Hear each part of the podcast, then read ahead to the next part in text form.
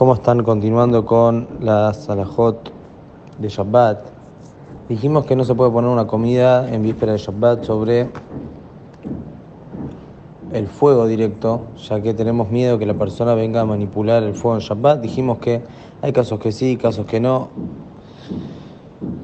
De todas formas, con respecto a dejar la comida desde aire o Shabbat sobre la chapa eléctrica, la alajá es que está permitido no hay prohibición de poner sobre la chapa de Shabbat, principalmente ya que en la chapa de Shabbat no hay manera de manipular el calor. La chapa de Shabbat tiene un calor constante y no hay más menos.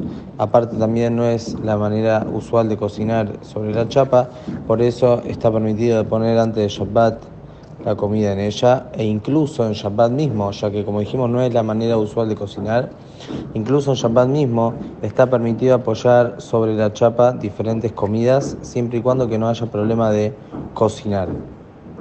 Explicación de lo que estamos diciendo. Hay ciertas comidas que si ya están completamente cocinadas al 100% en Shabbat, está permitido calentarlas incluso si las va a sacar de la heladera y las va a poner directamente sobre la chapa. Estas serían las comidas que no tienen jugo, que son completamente secas y están completamente cocinadas. En ese caso uno puede agarrarlas incluso de la heladera, de donde sea que esté, y ponerlas directamente en Shabbat sobre la chapa.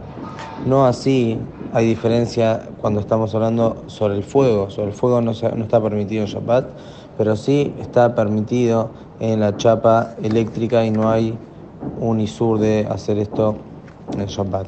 De todas maneras, si aquella comida es una comida que tiene jugo o es una comida que no tiene jugo pero no está al 100% cocinada, en Shabbat no se va a poder ponerla incluso en la chapa, ya que eh, aunque quizás no haya problemas de que parece que está cocinando cuestiones de Rabbanan, pero acá tenemos un problema mayor que está cocinando en Shabbat, una comida que no está completamente cocinada o está completamente cocinada pero tiene jugo y está fría. El que calienta esto en Shabbat está pasando por previsión de bishul, de cocinar, entonces no está permitido ponerlo en la chapa en el día de Shabbat.